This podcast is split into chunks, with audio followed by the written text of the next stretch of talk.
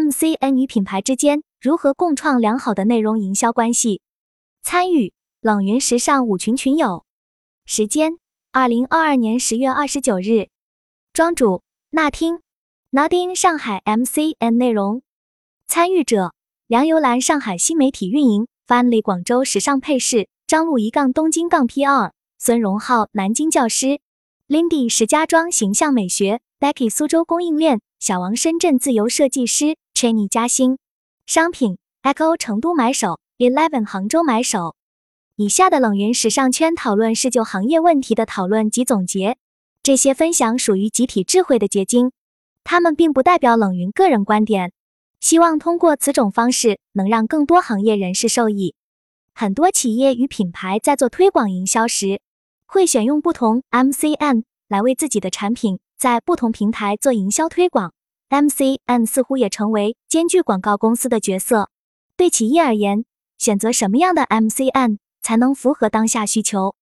一各位与 MCN 公司合作的经验，一，各位都是因为什么才寻求与 MCN 公司合作的？关于寻找 MCN 公司，各位云友都提到了自己的经历和看法。云友 Eleven 之前在某知名童装品牌负责 TikTok 直播选品，因为部门没有专门的人做直播，就有 MCN 机构找过来，免费帮他们做 TikTok 直播和运营。其中，MCN 负责的工作主要包括以下两方面：一由 MCN 机构帮忙开通 TikTok 小店并直播，他们直播后可以获得 TikTok 补贴两千元；二增加一个合作客户的同时，又能收获知名品牌的背书。这对于 MCN 的好处是，当他们和其他品牌开展业务时，有了过硬的品牌背书加持。云友张璐也收到过 MCN 公司的邀约。但是因为摸不清对方机构的情况，就没有进一步接触。冷云博士提到，前后大概有十多个 MCN 机构找过他，他全部拒绝了，因为他对这些 MCN 机构没有任何信任感。云友 Finally 所熟知的 MCN 公司是负责帮品牌或者供货方提供对接博主的机会，他们还会承担产品经理的角色进行选品。云友小王在品牌方工作时所在的部门只负责开发。对营销没有接触过，但是也与明星和博主合作过，比如陈然、李小冉、万茜等。但明星带货效果不太理想，所以现在促生了很多 KOL 博主。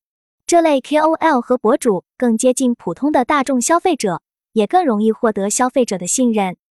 因此，大部分 MCN 机构的存在，在各类媒体平台上，更像是中间商一般的存在，为品牌提供更多的发散渠道端口。庄主在自己还没进入 MCN 公司前，也在洋酒商做过 PR。当时公司有酒类、茶类产品要做推广，于是找了 MCN 公司。MCN 公司推荐博主清单，公司挑选好博主后就开始进行投放。这样的方式能够帮品牌节省很多时间、精力、成本去筛选，这也正是 MCN 机构所看重的盈利点。二，在合作结束后。对 MCN 的认知跟原本一样吗？为什么？如涵的上市一度引发了国内 MCN 机构热潮，出现了很多大小不一的 MCN 机构。经历过一段时间以后，你对 MCN 机构的认知是否还和以前一样？庄主认为，有自己博主的 MCN 公司很像是有自己媒体的广告公司，只是这个媒体是在博主的自媒体频道上播放。云友 Eleven 认为。MCN 机构的模式和买手集成店一样，是个伪概念。MCN 并没有突破传统的经纪公司的窠臼，相反，很多方面做的还不如后者，所以经营惨淡非常正常。你看看如涵控股的现状就知道了。很多时候，资本只是在造势做局，品牌自播是一个趋势，这也是一些大平台在打击头部主播的后手。二、关于 MCN 公司，一。您如何看待 MCN 公司？他们能帮你解决什么问题？庄主认为，找 MCN 公司是为了帮商家找到那帮品牌卖货推广的人。云友 Echo 认为，找 MCN 公司是为了卖货加推广品牌。像自己工作的区域性品牌，在本地百货商场里算有一点知名度，但是自己直播就没有那么好的效果。如果是由有粉丝基数的专业博主来播，可能会有更好的品牌推广效应。云友 Eleven 提到自己以前看到的论文里有个观点，MCN 是把主播的粉丝转化成为品牌粉丝的机构。像李佳琦做的那么好，最关键的一点是有一波忠诚的粉丝，认可并信赖主播的眼光、品味以及对相关供应链的把控能力。而云友张璐认为，MCN 与 KOC、KOL 的经纪公司很像，MCN 公司会给博主一些指导建议。但是能不能爆就要看博主自己了。素人做不好，MCN 的商务资源就轮不到自己。云友 Becky 提到自己工作的公司也会选择和 MCN 公司合作，主要图他们能整合资源。大公司也会倾向于找一些外部专业的 MCN 资源来做。在庄主看来，MCN 公司能解决一个信息源的采集、对接、分发的问题，但是否是优质信息源？就要看各个 MCN 给出的数据库的质量了。现在的 MCN 公司也会去研究如何让广告内容的带货率更好。用一个例子来解释如何看待 MCN 公司。MCN 公司很像艺人经纪公司，这个公司培养了很多练习生，每个练习生通过公司的培训后，都会成为一个有个人独特风格的人。不过这个养成的过程是可以通过直播看到的。粉丝能看着博主成长。二，跟 MCN 合作需要注意什么？如何避坑？如何选择 MCN 机构？试试一个一直让人困惑的问题。大部分人对 MCN 公司的第一印象不太好。在上文中，我们也能从云友发言中感受到这一点。但一个行业肯定会存在差距。庄主认为，在选择 MCN 上如何避坑，要回归到品牌做营销的目的上。品牌若在意利润，平台在意流量的大前提下，得关注完整的闭环，什么阶段干什么事，只谈引流是不对的。即便通过引流积累了所谓大量的粉丝前客，但能不能留住他们才是问题的关键。在这之中还有个很危险的角色——刷手。MCN 可能会协助品牌创造大量刷起来的热度，哪怕我直播卖百分之一百，退货了百分之九十，但是我的广告做出去了。哪怕直播退货率比天猫退货率高百分之二十以上，这个热度也是存在的。当然，退货跟品本身也有很大的关系，不仅是因为直播这种方式。有些品牌目前对 TO 或者电商所谓的 GMV 不感冒，更多开始关注的是利润率和资金的利用率和成本。强调 GMV 的平台永远不会，至少不会主动主动告诉你他们的退货率是多少，利润率是多少。尤其在直播带货板块上表现的尤为明显。即便有些头部直播带货后，让某个上市公司的股价短时间飙升，但是持续跟进一段时间来看，股价的飙升也是不可持续的。看问题，尽可能要把它放到一个具体语境或场景中，或拉长一点，放到一个更长远的时间维度去看，相对来讲，你会看得更透彻些、清楚些。在品牌大部分。对 MCN 第一印象就不太好的情况下，如何避坑就要回归到品牌做营销的目的上。从操盘者的角度上来看，什么数据才是最重要的？三点 MCN 公司对时尚行业的注意：一、解决就业问题；二、MCN 可以快速帮时尚品牌铺开，短时密集的触及消费者的生活，因为时尚是有时效性的，需要短时间打造爆款。三当 MCN 行业规范化，可以注意更多的小品牌和商家，让时尚圈的生态更加丰富。同时，当小博主接不到广，大博主忙不过来时，就需要 MCN 进行协调。四观众可以看到更多优质内容，品牌非常需要不同风格的博主来做演绎，因为消费者会去找跟自己类似的博主，或依据自己想要成为的形象去找博主，看到博主身上的穿搭。来想象自己上身的状态。三，MCN 能做的内容营销是：要点 MCN 能为时尚行业产出什么样的营销内容才是需要的？MCN 可以通过博主做用户画像分析，建构一些脚本或者场景来更好的迎合产品的特性，并借由数据来协助做商业决策。但数据只代表过去，不一定足以支撑变化如此快的时尚行业。即便有些网站会统计这些数据，但 MCN 内部可能没有精力做详尽的数据分析，因为光是孵化博主就很费精力了。二、时尚行业的营销内容更注重什么？看品牌的目的与定位来决定，是传递品牌故事，还是产品。即便品牌的营销策略不够清晰，还是要有侧重点能突出。同时看品牌类型，若所在的品牌是属于轻奢、时装周秀场这样一个定位的品牌，就会希望能传递出品牌故事，而不想拉低品牌价值。有时甲方不知道自己要什么，或只是单纯服从上级安排时，就需要乙方协助定位与做营销方案，写一个 brief。这就是体现乙方专业和主见的时刻。毕竟有些商标品牌的确不知道想要什么，到最后就是说服甲方来买你的方案。时尚行业的营销是来帮助品牌溢价，先讲品牌故事，让大家认识我，打开知名度，然后后期开始销售。有位云友目前服务的是品牌客户，有些品牌甚至是一个包都没有卖过。考虑这种情况，作为乙方也需要帮他去思考定位，包括价格定位等。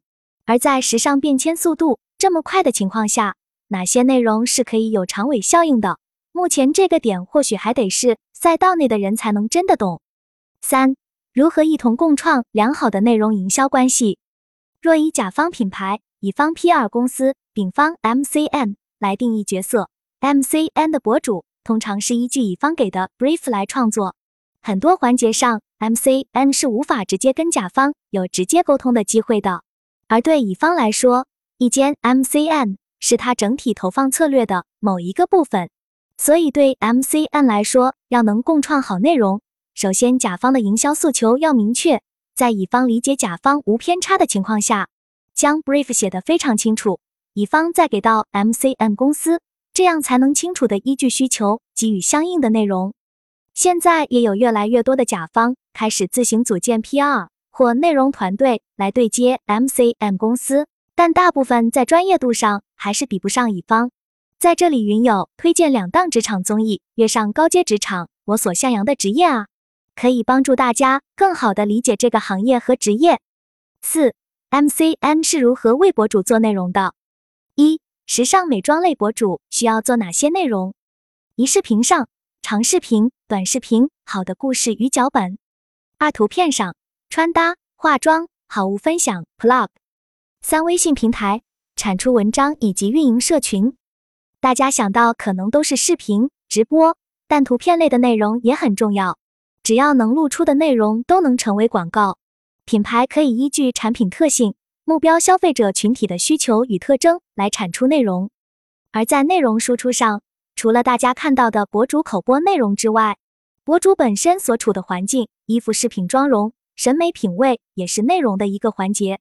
不像一般的自媒体博主，美妆时尚类博主更需要注重形象。但无论什么赛道的博主，注重形象其实都是加分项。